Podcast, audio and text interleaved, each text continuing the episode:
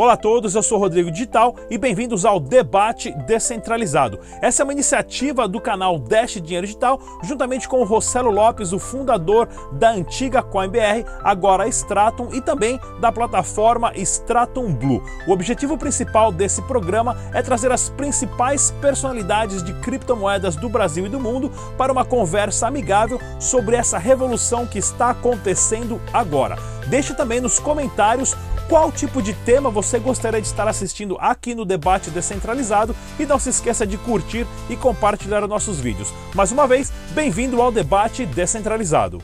É isso aí, galera. Voltando aqui na segunda parte do debate descentralizado com o tema Imposto é roubo: como o Bitcoin pode desfinanciar o governo. Hoje no nosso debate nós temos presente a Rafaela Mack, ela que é organizadora de meetups e também entusiasta de blockchain. Roberto Pantoja, da inovaflix.com e também youtuber do canal Roberto Pantoja, Elker Carlos, do site stake, forstake.com, que hospeda a Masternode de criptomoedas, Ana Paula Rabelo, ela que é contadora e perita judicial e também é autora do blog declarando bitcoin.com.br e Rossello Lopes, fundador do grupo Extrato. No segundo bloco, a pergunta principal que nós temos é o seguinte: como o governo pode cobrar impostos das criptomoedas. Vamos começar aqui com a Ana Paula Rabelo, ela que é especialista em cobrança de imposto.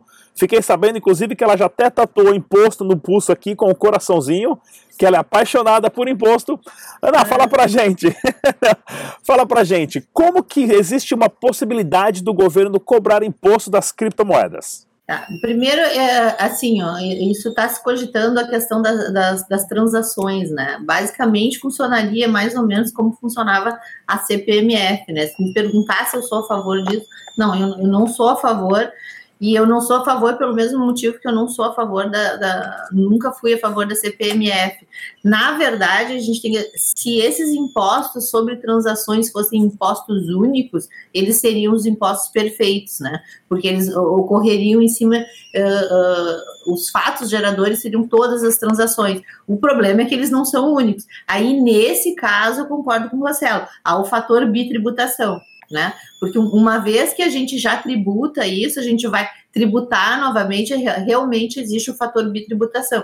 Mas aí entra outras coisas que a gente bitributa também, como IOF, enfim, a própria CPMF, muito tempo foi cobrada, também foi uma, um caso de bitributação específico.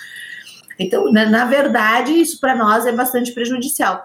Não sei ainda, né, se, se efetivamente isso vai vingar ou não. É, é, a gente tem que ver nesse mercado que a gente está fazendo, mostrando em números aquilo que a gente representa, é que a gente está ganhando espaço, a gente está ganhando espaço de discussão, a gente está ganhando uh, o poder de, de, de, de, deles verem o, o, quanto a gente significa hoje nesse mercado.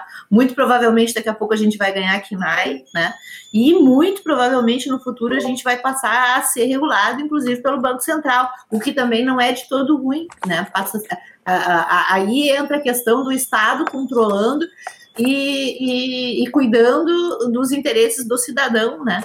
Uh, eu acho que a gente tem muita coisa para evoluir ainda, e apesar de ter muito esse, eu sou contra isso, eu sou contra aquilo, eu acho que o Bitcoin ele não desfinancia nada, mas ao mesmo tempo que ele não desfinancia nada, ele quebra vários paradigmas, ele, ele já quebrou vários paradigmas uh, com relação à nossa vida financeira, com relação aos meios de pagamento, com relação à circulação de moeda. Então, o Bitcoin é uma coisa sensacional e o governo está enxergando isso, e não só o nosso, o mundo inteiro hoje está enxergando isso. Né? Então, eu acho que com o poder de, de representação que a gente está tendo hoje, eu acho que tem uma série de coisas que a gente vai conquistar no meio desse caminho. E vamos combinar, né? Não é o, o, o essa questão do imposto sobre a transação na verdade, o governo está tentando criar impostos sobre todas as transações, não só sobre a, a, a transação de criptomoedas, né?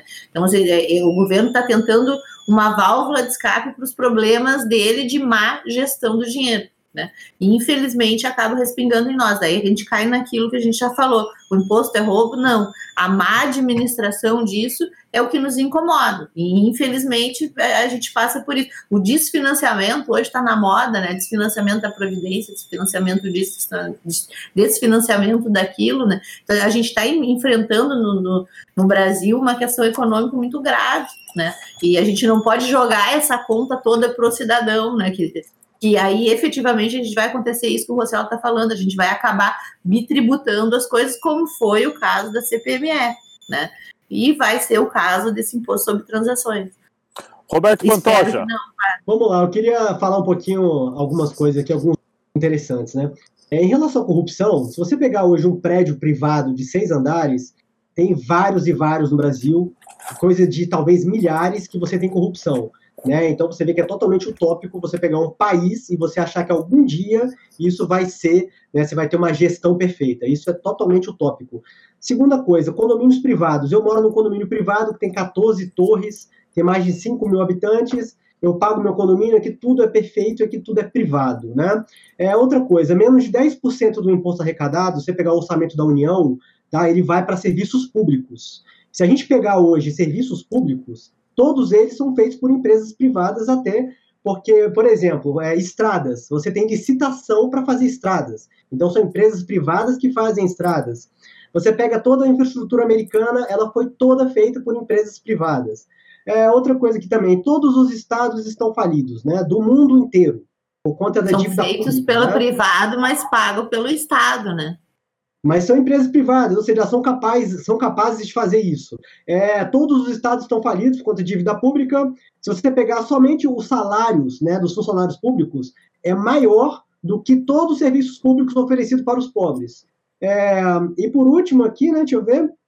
Então, assim, é, o que a gente está vendo é o seguinte, né, com a liberdade econômica, né, e com a complexidade do próprio mercado, a gente está tendo uma, uma, variedade enorme de empresas e serviços, que o Adam Smith falou isso, né, tem, sei lá, em 1700 ele falou isso, no, no livro A Riqueza das Nações, você vê que a complexidade é tão grande que é, é, é, é praticamente impossível você conseguir tributar, e pela própria essência do Estado, o Estado ele, ele fica cada vez mais inchado, e aí você tem a teoria do ciclo né, do Estado da economia austríaca, né, que o Estado vai ficando cada vez mais inchado, até chegar um momento que você tem uma crise econômica, porque o Estado ele quebra, e aí você tem uma redução do Estado, passa a arrecadar mais, ele vai, vai inchar de novo e vai quebrar mais uma. Então a gente está vendo chegar num momento é, é único da humanidade, de uma descentralização da economia, e que você tem, por exemplo, várias transações comerciais dentro de condomínios que são impossíveis de tributar, uma facilidade de pagamentos nunca antes vista, então, eu acho totalmente insustentável o Estado conseguir né, se sustentar com essa descentralização da economia. Elker Carlos, do forstake.com. Cara, que o assunto hoje está mais legal dia, vamos lá. Primeiro, eu, eu, falei que eu ia chamar uma galera top, eu falei que ia chamar a galera fera. Hoje, é, filé. Porque os extremos, né, cara? E eu, eu, eu vou sempre no time do Rossello, que é bem a linha que eu penso também. Não, não tem como existir um mundo sem Estado, isso eu não acredito. É, o Pantoni falou que no condomínio dele, 14 torres, tudo é perfeito. O meu tem dois, Sumiu 75 mil reais do caixa, estão querendo matar o síndico aqui. Mas é, é duas torres só. Tá? Mas enfim, isso acontece, não é o Estado o problema, é o ser humano o problema. Ó, já tá uma oportunidade, vamos colocar o pagamento no blockchain. Ó, a gente registra o pagamento no blockchain, tudo aberto, não tem como sonegar mais, ó. Fechou. Cara, mas aqui, só um aspas, aqui era tudo aberto, todo mundo via as contas, só que o cara fez? O cara usava a conta pessoa física dele. Ele pagou uma conta pessoa física com o dinheiro do condomínio para acertar no final do mandato, sem avisar ninguém. Então, assim, quando envolve pessoas, não dá para falar que vai existir um sistema perfeito. Isso não vai existir, não tem como. Uh, eu sou, eu, somos duas, duas pessoas na minha empresa e quando tem reunião para decidir algumas coisas que envolve grana, que envolve riscos, existe discussão e nem sempre os dois concordam, tem que vir um voto de terceiro e não existe o certo ou o errado. O que a Ana falou muito bem, a, a Rafaela também, é que é muito fácil, às vezes, às vezes, a gente ficar olhando o que eu não uso. Eu vim uma, da classe média baixa, bem baixa mesmo, aquele pessoal de parque de diversões circense, eu nasci dentro de um desses. Então, em Porto Alegre, a Ana deve conhecer o Tupã, eu morei anos em Tupã. Muita gente lá não tem acesso à, à medicina privada, não tem acesso. Na época, era a maioria sem carteira assinada, era pessoas que eram excluídas da sociedade que trabalhavam em parque. Então, é muito fácil a gente falar que não, não, o serviço público não funciona. Aqui em Floripa funciona. A minha sogra usa o SUS, ela tem plano de saúde para ela. Ela usa Aí, o SUS se e usa o ganhou, Usa o ganhou do SUS. SUS é, tratamento dentário estético. Então funciona em alguns lugares. Só que é como a Ana colocou e o Rossello colocou muito bem. O problema é como é cobrado. Eu também concordo que você paga muito, porque você que produz lá na roça, até chegar na mão de quem consome, passa por cinco, seis etapas e toda etapa tem imposto. Aí depois tem mais sobre o que a gente ganha, sobre a renda. Tudo tem imposto. Então, é muito cobrado e muito mal administrado. O que o Pantoja colocou, para mim, é perfeito, é o que eu sempre debato. É, o, serviço público é barato. O que é caro é manter os tais fiscais dos serviços públicos, que é os políticos. É muito caro. Só que eu acompanhando a política hoje, eu vejo que tem uma galerinha aí mais nova, com a ideia da nova política, trabalhando para é, diminuir esse custo. O Bitcoin entra onde nisso? Entra no, no momento onde, por exemplo, eu gasto dinheiro com servidores lá fora. Eu consigo pagar muito menos imposto por pagar direto em Bitcoin. Então eu não pago IOF, eu tento é, minimizar isso. Mas chegar ao ponto de desfinanciar um governo, eu não acredito que vai ser possível, até porque o governo tem muita gente para trabalhar, para aprender o que a gente faz e para combater caso isso venha a ser uma ameaça a ele. E nós estamos vendo aí a própria IN 188 já foi uma demonstração de que, ó, estamos atentos ao que está acontecendo. Certo. Então, logo, logo, acho que vai ter novas ferramentas do governo aí para nos controlar um pouco mais e também para tirar a casquinha dele, que ele também não quer perder essa boladinha. Rafaela Bach. Eu queria entrar um pouco mais até no time do, do Pantoja e lembrar um pouquinho do caso da Venezuela. Eu quero dizer, um, uma das coisas que eu vejo da Bitcoin, das criptos de uma maneira geral, é essa possibilidade de você tentar se defender de algum maluco, de algo insano que venha a sequestrar, a tomar conta do seu país e que você é um cidadão que você vai tentar sobreviver. Então, se a gente existe, todo mundo quer ganhar dinheiro e você começa a investir e você investe em ações e investe em qualquer tipo de asset, e nesse momento o seu risco país vai para o brejo e você do nada começa está arruinado porque alguém completamente responsável está no poder e com as as administrações todas no, na, na, palma das suas mãos decidindo qualquer tipo de absurdo, a Bitcoin ela tá aí, a Dash tá aí, elas estão ali para tentar te ajudar. E elas são literalmente armas e ferramentas de um indivíduo, de um cidadão que não vai pegar em armas, mas vai se sustentar, vai sobreviver e vai dar um olé em irresponsáveis governamentais. Então, é uma pressão e, e, e, vai tentar se controlar em termos de registros, etc., mas é um requinte que todo governo vai ter que estar. Tá. Então, eles vão ter que aprender a tecnologia. Quando você entende essa tecnologia, estuda, você vê todas as suas capacidades. É, de, eu diria que é difícil você voltar numa mentalidade desnecessária. Lógico que tudo na, na sociedade, no mundo, é feito de dois gumes, então a gente tem energia nuclear altamente eficiente, entre as melhores de sua produtividade de bomba nuclear, altamente destrutiva e aniquilação total. Mas, assim, eu entendo que o governo vai tributar, mas vai também tomar um requinte de serviços, tomar um requinte de utilização, assim como sua população. Não dá para você começar a utilizar Bitcoin e, e e não tem e não compreendeu o requinte mental que isso requer. Eu quero dizer, não é o, o, ainda não é uma tecnologia massificada. As pessoas precisam angariar um pouquinho mais de, de ar nesses pulmões e uhum. para começar a se massificar. Rossello Lopes, da Grupo Stratum. Cara, Rafaela, tu falou uma coisa que é sensacional, que a criptomoeda ela dá para o usuário uh, como uma ferramenta de defesa, né? Que você falou, pô, entrou um maluco no poder. A gente já teve um maluco no poder aqui no Brasil, chamava Fernando Collor de Mello. né? Que ele congelou as contas bancárias. Já imaginou a Zélia Cardoso nos dias de congelando as nossas contas bancárias? Eu vou ligar para ela pessoalmente e falar, porque a minha você não congela, querido.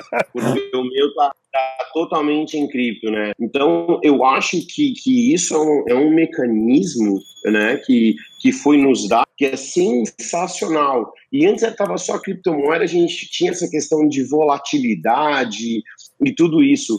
Então agora tá, mas agora tá chegando as stablecoins, né? Então a stablecoin já é uma versão mais nova e a gente trazendo aquilo, né? Até mesmo que a gente estava discutindo aqui, que o Pantoja falou, pô, tem o lado privado. A gente nunca tinha experimentado dinheiro.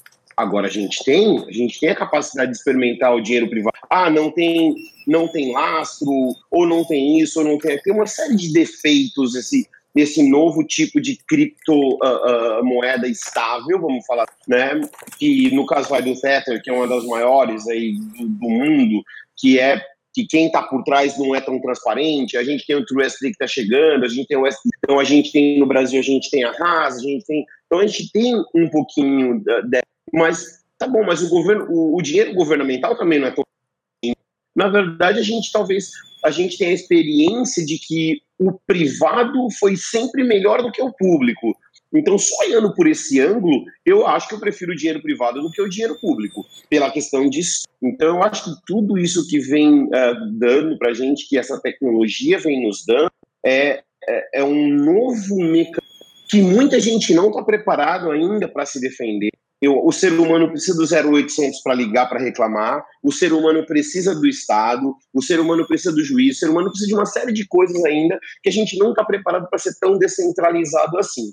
Então, mas o legal é que está dando a possibilidade de alguns seres humanos falar: ah, eu estou preparado. Até então eu não tinha, eu estava preparado, mas eu não tinha condições. Agora eu tenho. Então agora eu consigo dialogar com a Receita Federal e eu ter o meu dinheiro protegido contra um abuso. O que eu estou dizendo, olha, eu não vou pagar de jeito nenhum. Não, eu me eu coloco na situação é, e se houver o abuso, como é que eu me defendo do abuso? Então a gente não tinha defesa antes e agora a gente passou a ter defesa. Hoje pode ser que o atual presidente eu não, não tenho partido nenhum, não defendo presidente nenhum, mas até então a gente está vendo uma visão dele. E se dá um enlouquece, se o Paulo Guedes enlouquece, ou se amanhã entra, e não é uma coisa da noite para o dia. Basta você olhar para Angola, basta que foi riquíssima e agora está numa verdadeira merda. A gente tem o Zimbábue, tem Venezuela, mas eu, eu acho, de novo, né, o que eu acho muito legal dessa tecnologia é colocar o Estado em. Agora é se defende, Magrão, porque eu tenho condições uh, de fazer algo mais. E para terminar, a, a, melhor parte de tudo, não tô, que acabou de acontecer comigo, tô super infeliz, estava super infeliz com o Brasil, o que, que eu fiz? Tchau! Não preciso ir no banco pedir o meu dinheiro, não preciso de nada. Vou para outro país com a minha criptomoeda no meu celular, a minha chave privada no meu celular. Então eu não tenho mais nenhum apego com o Brasil. Eu não preciso de um imóvel no Brasil quando a gente tem Airbnb e mais entre várias soluções que vão surgir. Eu não preciso de carro no Brasil porque tem um monte de soluções que, estão no Brasil. Então agora possibilita nós que temos um pouco mais de conhecimento a sair do país a gente não está feliz com aqui. Tchau. Só que a parte melhor é não preciso pedir autorização para mim. Isso é a maior conquista que nós uh, passamos a ter graças a Satoshi Nakamoto. É, como você falou dos países também, tem a Argentina do lado aí que agora já está entrando num colapso econômico gigantesco, né? Pessoal, esse aqui é o finalzinho do nosso segundo bloco aqui no debate descentralizado com o tema Imposto é roubo, como o Bitcoin pode desfinanciar o governo. Não saia daí que nós vamos voltar para o terceiro bloco.